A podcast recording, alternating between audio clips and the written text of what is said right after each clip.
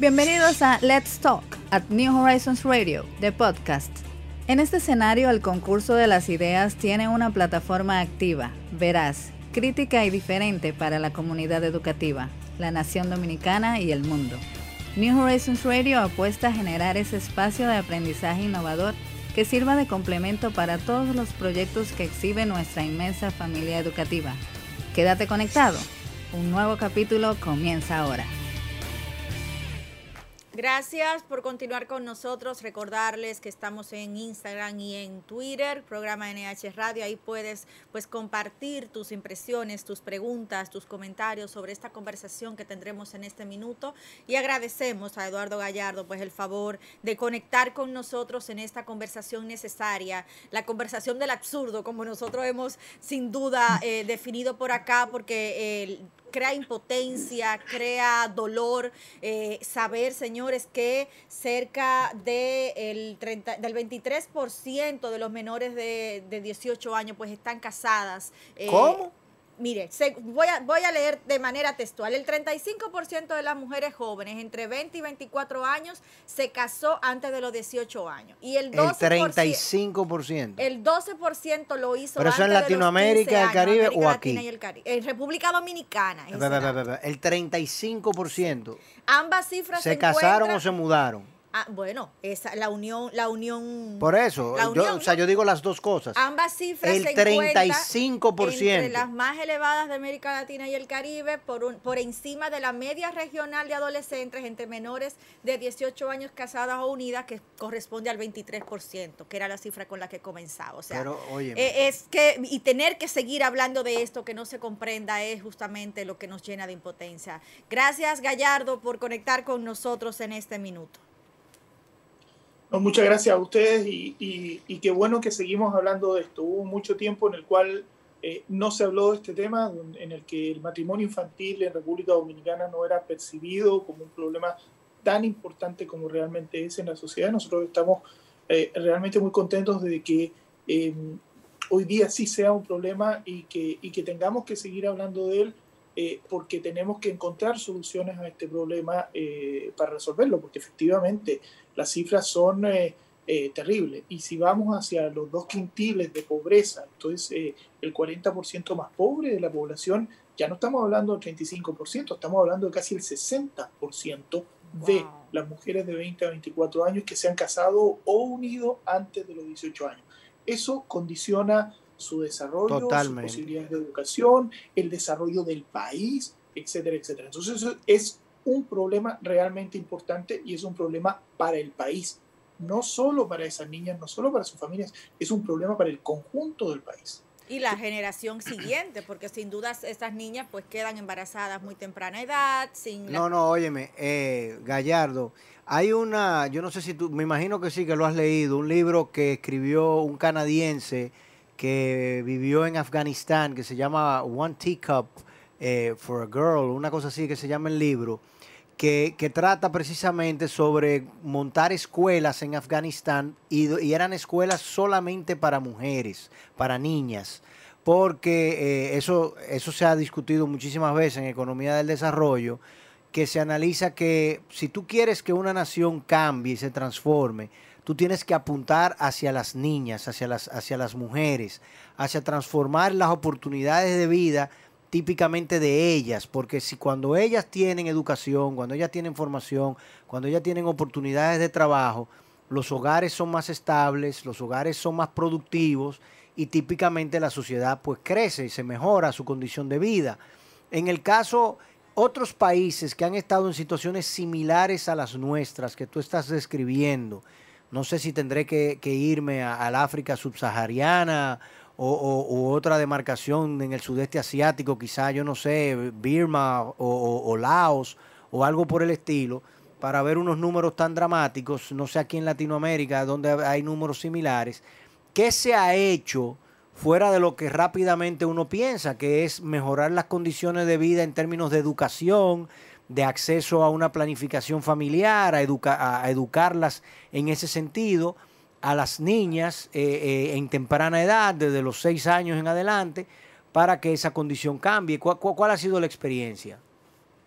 A ver, en general la experiencia es que eh, este es un trabajo, un desafío muy importante en términos de comunicación para el desarrollo. Es muy importante que la sociedad comprenda la importancia que tiene este fenómeno, el impacto que tiene y eh, le quite legitimidad, porque el problema del matrimonio infantil, nosotros hemos hecho un estudio eh, aquí en República Dominicana sobre los conocimientos, actitudes y prácticas de la población respecto al matrimonio infantil y desgraciadamente parte del problema es que esto está internalizado como así es como tiene que ser, ¿no? O así es, esta es la vía natural para muchas adolescentes. Eh, natural lo pongo por supuesto entre comillas. Entonces, eh, lo primero que hay que hacer es romper esta legitimidad que en la práctica existe sobre el matrimonio infantil y las uniones tempranas. Fíjese que en ese estudio eh, lo que nos decía el gran, la gran mayoría de la población era que estaba en contra del matrimonio infantil. O sea, la gente está en contra del matrimonio infantil. Pero cuando se le preguntaba a la gente si eh, la niña se casaba con un hombre adulto que estuviera en una buena situación, ahí ya, ya no estaba tan en contra. ¿no? Se le preguntaba a las niñas, ¿cuál es el futuro que tú quieres tener? ¿Qué es lo que quieres ser? Las niñas de 15, 16 años lo que querían lo que decían, el 90% es que quería ser una buena esposa, ¿no? Entonces, en la medida que empezamos a romper estos eh, paradigmas que existen, es que empezamos a cambiar. Primero rompemos la información, el matrimonio infantil es malo, pero después tenemos que romper la actitud que hay frente a eso y romper la práctica. Yo siempre hago esta comparación con un semáforo. Todos saben, todos, ¿no? Que eh, el semáforo en rojo, pues hay que parar, ¿no? Ahora, de saber que hay que parar en el semáforo rojo a parar en el semáforo en rojo, hay una distancia importante, ¿no? Y es ahí donde, eh, digamos, hay que trabajar. lo mismo pasa con un matrimonio infantil. Ya hay una cierta conciencia de que está mal, pero tenemos que trabajar más allá. Ahora, además de eso, requerimos que efectivamente las niñas, sobre todo las de las poblaciones más vulnerables, tengan realmente una alternativa. O sea, no puede ser que en el imaginario de una niña de 17 años el futuro sea casarse, unirse con, eh, con otras personas, con, con, adultos especialmente. No puede ser que la salida a la pobreza sea percibida como una salida donde, eh, digamos, eh, la, lo bueno sería casarse con un tipo que tenga dinero, ¿no? que no importa la edad. O sea, esas cosas son las que tenemos que, que, empezar a romper. Y esto es aquí o en cualquier parte. Y es un camino difícil, porque estamos hablando de temas que son muy complicados. Las actitudes y las prácticas en una sociedad son muy difíciles de cambiar. No es sencillo. Y en ese caso también, Eduardo, con el tema vinculado justamente a las mujeres, en este código civil se ve cómo se establece que a partir de los 15 años las, eh, es la edad en la que las niñas pueden casarse, pero para los niños es a partir de los 18 años, con ciertas dispensas a que pueda ser menor de 15 años si los papás le dan la, la anuencia, ¿no? Y esa es la idea de lo que reposa hoy en día en la discusión de la, del poder legislativo. Eh, el, aumentar esta, eh, esta, esta edad mínima, ¿no? y el hecho de que se quite esta idea, de este respaldo de los padres, como que muchas veces son piezas de intercambio estas niñas entonces. A nivel de, institución y de los estudios que ustedes han hecho como país, ¿cuál es la pieza de tranque en este punto? A ver, lo primero que hay que decir es que eh, es importantísimo hacer un cambio en la ley si bien es cierto, la gran mayoría de las situaciones que se dan son uniones tempranas, no son matrimonios legales, ¿no? Hay matrimonios legales y tenemos casos y ejemplos de matrimonios legales de autorizadas por un juez de una niña de 13 años con adultos de 50 o de 60 años, que no deberían ser de ninguna manera aceptables, ¿no? Sin embargo, eh, digamos, la gran mayoría no son matrimonios, pero es importante eh, porque la ley lo que hace es mandar un mensaje a la sociedad. Claro. Lo que le está mandando hoy día la ley como mensaje a la sociedad es que se puede, se puede casar, está bien, no está mal.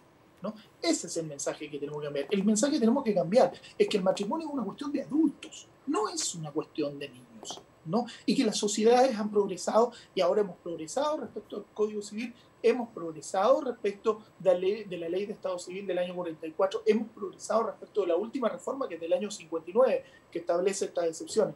Fíjese que República Dominicana legalmente hoy día es uno de los pocos países donde en realidad no existe una edad mínima para casarse. Porque la ley establece que a partir de los 15, primero dice la ley, el matrimonio es solamente entre adultos. Pero dice, entre 15 y 18 años las niñas y entre 16 y 18 años los niños se pueden casar con autorización de los padres.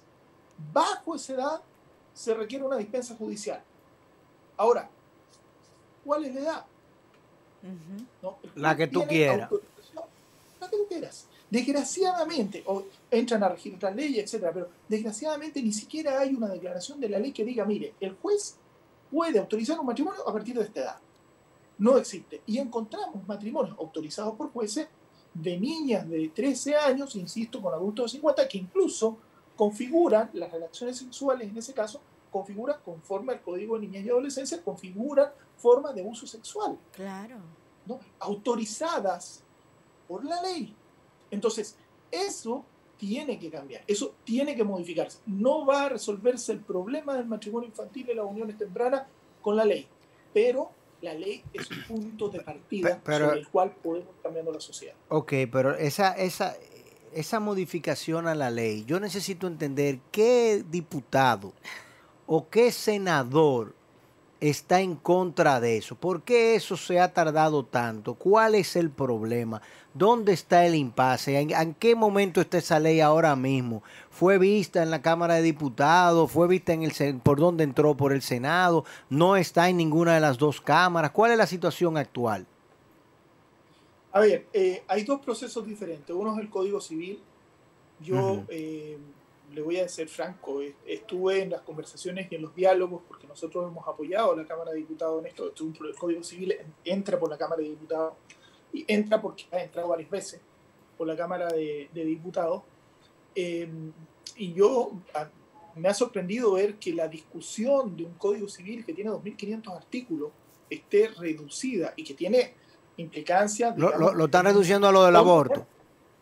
No, no, no, porque es el Código Penal. Ah, tiene, que tiene implicancias en un montón de temas. Si usted se muere, cómo heredan sus hijos, si usted se separa de su esposa, en todos esos temas, ¿no? Los contratos, etcétera, etcétera. El único tema que está en discusión en el Código Civil es el tema del matrimonio y, y las excepciones en particular, las excepciones o no a los 18 años de edad. O sea que, espera, espera, espera, espera, O sea que el Código Civil, la reforma del Código Civil, atención pueblo dominicano, la reforma del Código Civil no se lleva a cabo por el tema del matrimonio infantil. O sea que hay discusión con relación a eso. Hay gente que quieren y justifican que una niña de 14 años, el papá que estuvo ausente y no ha hecho nada por esa niña, mucho menos educarla, se la entregue a, un, a un hombre de 20, de 30, de 25 años. O sea, eso está en discusión. Sí, sí. Eso está en discusión. Eso está en discusión. Hay, eh, este país hay que cerrarlo. Eh, hay otro proyecto de ley que se acaba de presentar, que acaba de presentar un diputado, eh, que busca modificar no el Código Civil, y creo que el diputado tiene un, cierto sentido de razón.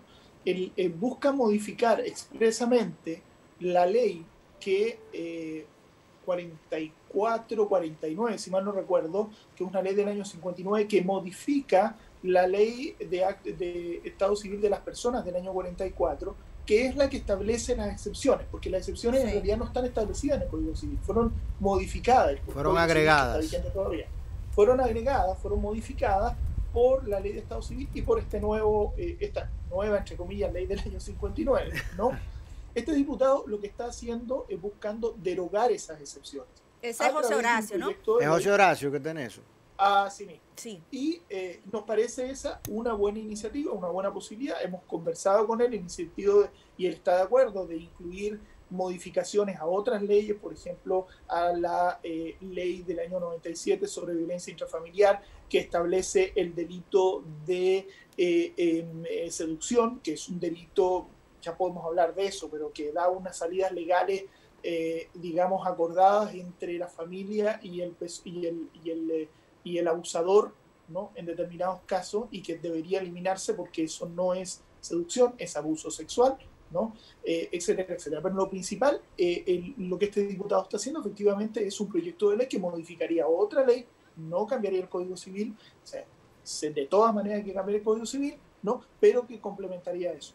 Además, hay una acción de inconstitucionalidad directa que ha sido presentada por una organización eh, no gubernamental ante el Tribunal Constitucional, alegando la inconstitucionalidad de eh, las excepciones al matrimonio, eh, de, al, matrimonio de adultos, esto es el matrimonio infantil, porque contravendría los tratados internacionales, en particular la Convención Internacional sobre Derechos del Niño y la CEDAW.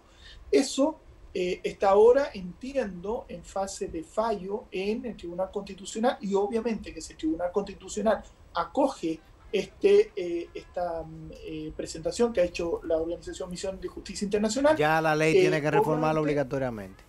Van a tener que reformarla porque las normas deberían inconstitucional completamente. Nosotros hemos hecho una presentación como UNICEF, como Amigos Curia, frente al Tribunal Constitucional con expertos constitucionalistas para que se puedan pronunciar sobre, sobre este tema y para que tenga mayores antecedentes el Tribunal Constitucional sobre cómo eh, resolver. Entonces, esas son las tres cosas que andan dando vuelta. El Código Civil, este proyecto de ley e insisto, el, eh, el fallo del Tribunal Constitucional. Y ya ayer se pronunció el presidente apoyando la erradicación de, de esos de esas concesiones. Ah. Sí, ayer lo decía justamente en el marco de, que hablaba de la violencia contra la mujer y las Pero no fue porque él sabía que en Horizons Radio hoy íbamos a estar hablando de no, no creo. ¿Eh?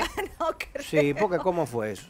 lo hablaba ayer temprano. Oh, pero se nos está adelantando el presidente. No, pero es bueno, es bueno, porque incluso ejercicios como esto y ahí creo porque esto estaba en agenda hace una semana. Entonces, nos, puede, nos puede corroborar, sin duda, es empujar todos juntos, ¿no? Para eh, que las políticas públicas puedan lograrse. Eduardo. Así, así es, y, yo permítame ahí decir que la anterior vicepresidenta también se había pronunciado, de hecho, Prosoli, eh, con apoyo de UNICEF y con apoyo de la Unión Europea, está había empezado un programa sobre erradicación de matrimonio infantil que ahora estamos redactando porque con todo esto el COVID es más complejo de, hacer, pero en eso se está. Estamos eh, trabajando ahora con eh, la señora Gloria Reyes, que es la nueva directora eh, de, de, Prosoli, que también era una diputada que era muy activa en ese tema cuando estaba en la Cámara de Diputados y fue una de las que impulsó la eliminación de las excepciones al Código Civil. Ok, y ese, esa audiencia que ustedes tuvieron en el Tribunal Constitucional, ¿en qué fecha fue? A ver, no fue una audiencia, nosotros hicimos una presentación de un escrito. Sí, correcto, yo sé, el Tribunal Constitucional. Que se llama, jurídicamente, esto es un amigo Curia, que es una especie de amigo del tribunal que presenta un estudio sobre que ayudaría al tribunal. Al fallo. Como insumo al tribunal para poder tomar una, una, una decisión eh, final. Entendemos, hubo una audiencia hace un par de meses atrás, efectivamente, eh, entendemos que en esa audiencia eh, tanto la Cámara de Diputados como el, eh, el, la, ¿cómo se llama? la Procuraduría General de la República se pronunciaron en favor de declarar inconstitucional el, ¿cómo se llama? El, matrimonio infantil. Entiendo que el Senado, si mal no recuerdo, no, no, no tomó una decisión, lo dejó posición de la, de la Corte, no, no, no, hubo un pronunciamiento específico eh, de parte de ellos, pero sí claramente de la Procuraduría eh, también eh, como poder del Estado apoyando que efectivamente el matrimonio infantil devendría en inconstitucional por el hecho de oponerse a ser, digamos, una violación de derechos del niño, por lo tanto, oponerse a la Convención sobre Derechos del Niño. Bueno, a mí me parece que, la vía eh, constitucional es la más rápida de las tres que, hemos que tú has descrito, porque eh, en definitiva no necesita eh, más negociación. Si ya está en estado de fallo, sería uno tratar de lograr presionar al Tribunal Constitucional que entiendan la premura que como país nosotros tenemos, más ahora en medio de esta epidemia, de que esas niñas están en sus casas, las pocas que iban a la escuela porque tenemos una deserción muy grande, y sobre todo de niñas. Ahora está todavía más grave esa situación. Imagínese usted una niña desesperada que no tenga eh, claramente definido su futuro y que, y que ahora se lo tronchen con esta situación, va a buscar el refugio de cualquier malandrín de más de 18 años que vaya a, querer enamorarla. Eh, Eduardo, háblame entonces de las acciones que tú dices que estaban armando unos programas específicos para el tema de, eh, digamos, de crear conciencia, concienciación de, de las niñas y trabajar con ellas para brindarles otras oportunidades que dices que ha tenido que reformarlo por lo del COVID. ¿Me puede decir concretamente algunas acciones que se están tomando para nosotros ver de qué manera los centros educativos privados y en particular nosotros podemos eh, trabajar con esto? A ver, eh, partiendo por, lo, por, por, el principio, digamos, lo, eh, lo que se elaboró fue un Plan Nacional de Erradicación del Matrimonio Infantil. Ok. Es, eh, ¿Y qué conlleva ese plan? Es importante en la medida que el plan tiene acciones específicas y en conjunto con Prosoli hemos desarrollado un proyecto piloto que está, como digo, en fase de modificación porque este proyecto piloto de erradicación del matrimonio infantil incluía una serie de eh, reuniones y de trabajo con clubes de chicas directamente en determinados lugares, que ahora va a ser un poco más complicado, estamos haciendo adaptaciones, ¿no? Eh, porque, porque en este momento no se pueden reunir.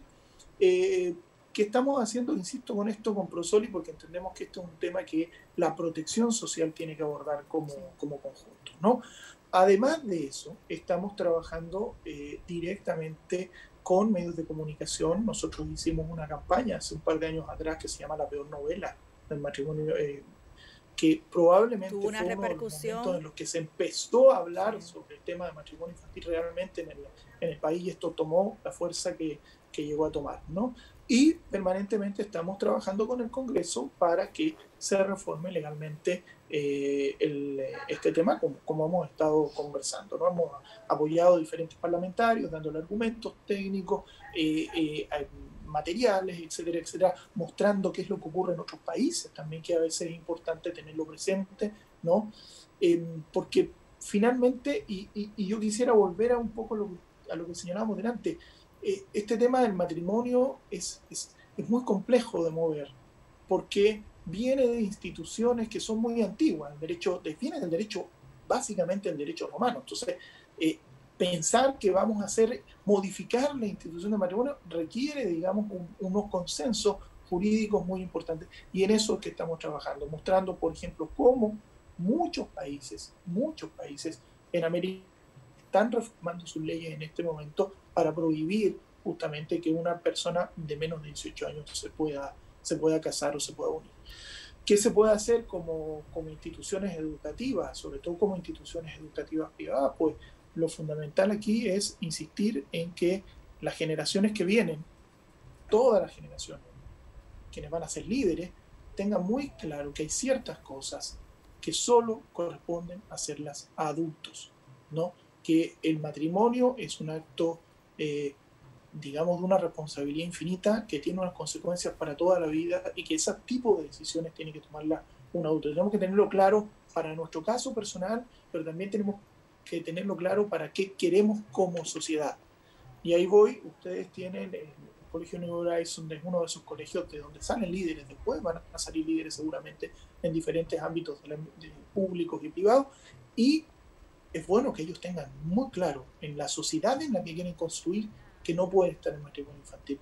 República Dominicana no se puede construir dentro de... O sea, la próxima generación de República Dominicana no puede seguir lidiando con este problema. Este problema tiene que ser resuelto ahora, porque de eso depende cómo va a ser esa sociedad. Permítame un último, un último dato estadístico sobre esto.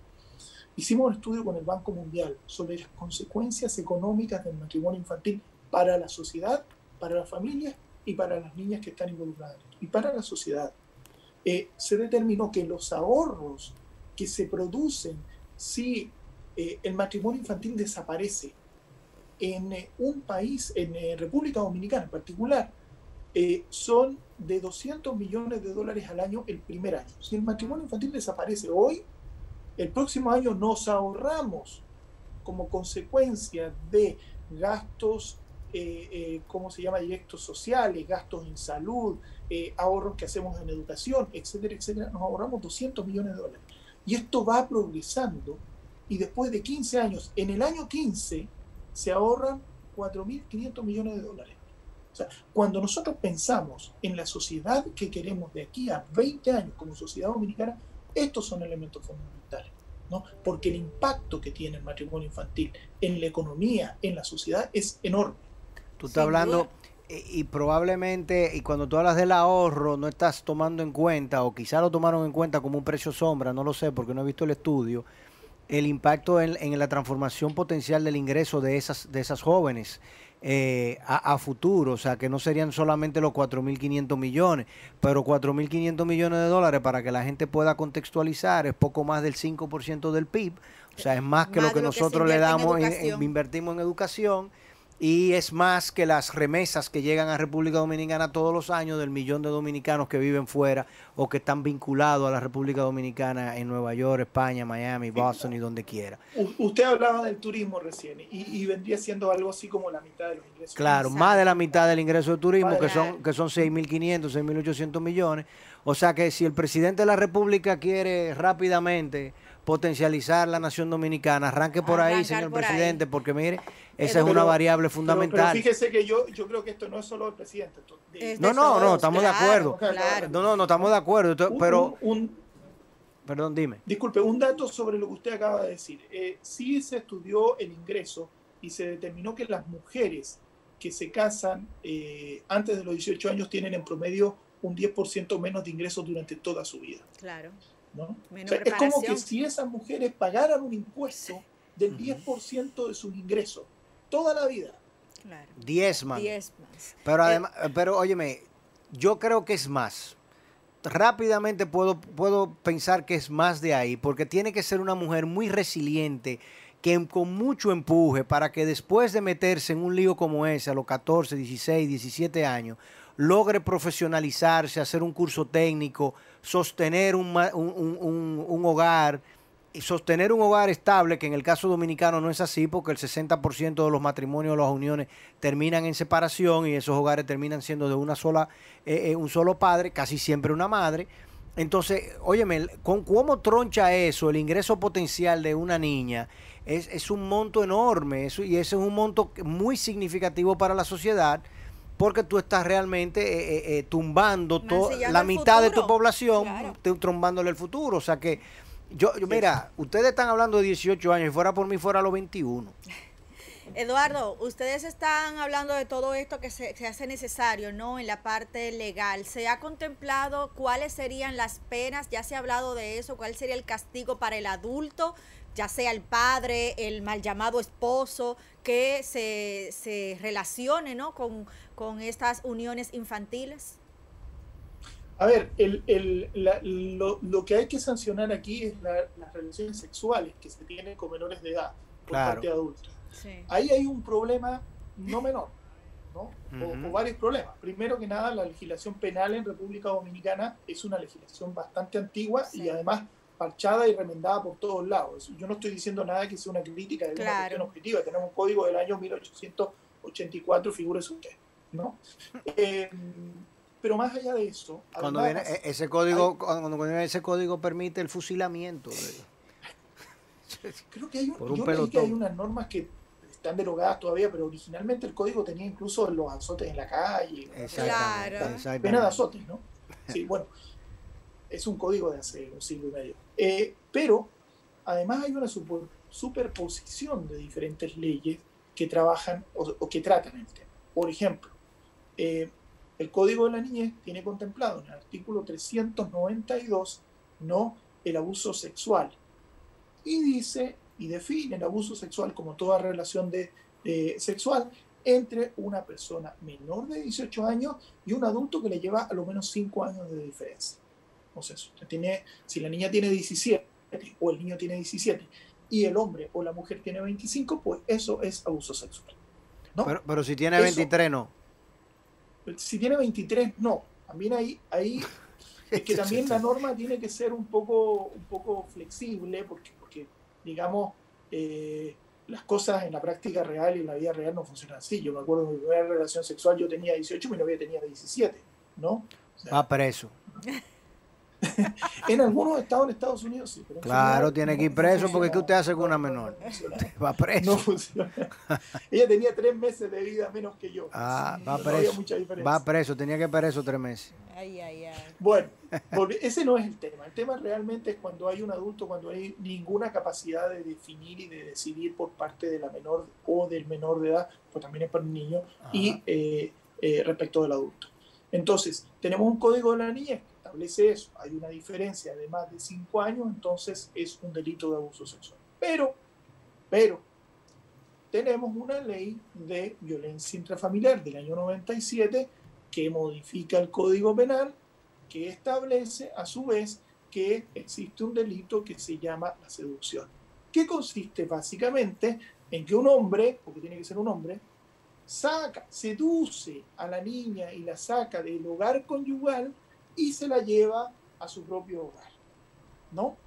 Eh, ese, en ese caso, ese delito de seducción, donde el sujeto pasivo nunca es un niño, siempre tiene que ser una niña, y el sujeto activo siempre es un hombre, ese delito tiene una sanción que es menor que el abuso sexual, y por lo tanto, como es menor que el abuso sexual, es el que tiene que hacerse. Pero además es un delito que puede ser eh, eh, eh, digamos, que no puede ser perseguido públicamente si no se cumplen ciertos requisitos. Por ejemplo, si se casan el ofensor, el, seductor y la seducida, entonces no, continúa adelante la acción penal.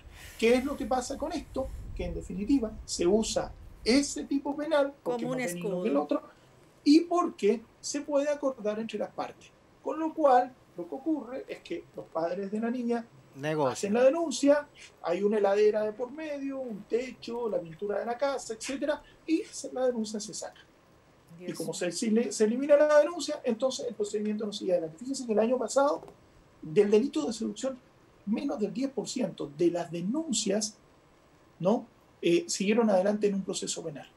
¿Por qué? Porque finalmente la ley permite el acuerdo. Y esa es una de las cosas que se quieren cambiar también a través del proyecto que ha presentado este, este diputado. Lo hemos estado conversando justamente, no está en el proyecto original, pero se quiere agregar en, eh, en la comisión. Porque eh, este delito, digamos, lo que es es una puerta de salida, una puerta de impunidad ¿no? sobre eh, el abuso sexual, que no debería existir debería sancionarse como corresponde abuso. En definitiva, para mí, vuelvo y repito, el Tribunal Constitucional que falle, obviamente si el Poder Ejecutivo eh, tiene toda la voluntad política detrás de, iniciativas que tipifiquen y que identifiquen para la sociedad dominicana lo grave de esta situación del matrimonio infantil, de de la seducción de las niñas o de los niños, porque no veo por qué nada más puede ser de niña en ese sentido, lo de la seducción,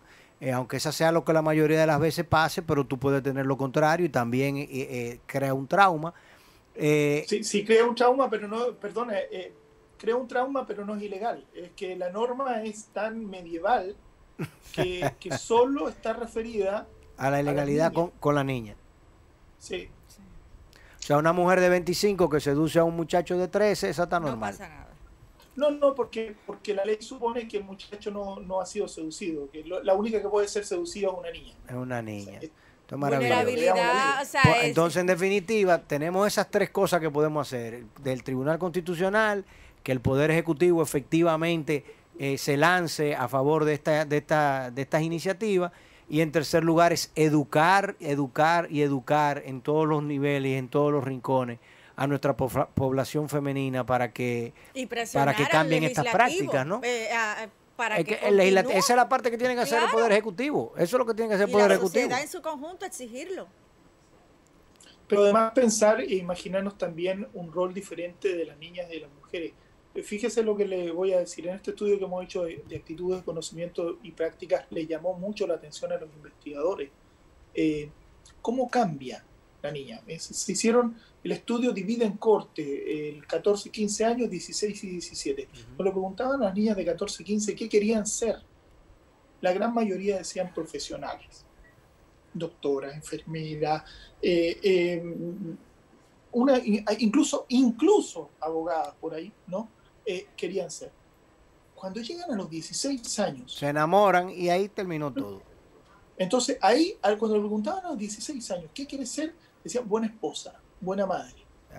Si no cambiamos ese chip, ¿no? Porque los niños, a la edad que le pregunten, quieren ser ingenieros, astronautas, científicos, etcétera, etcétera, etcétera.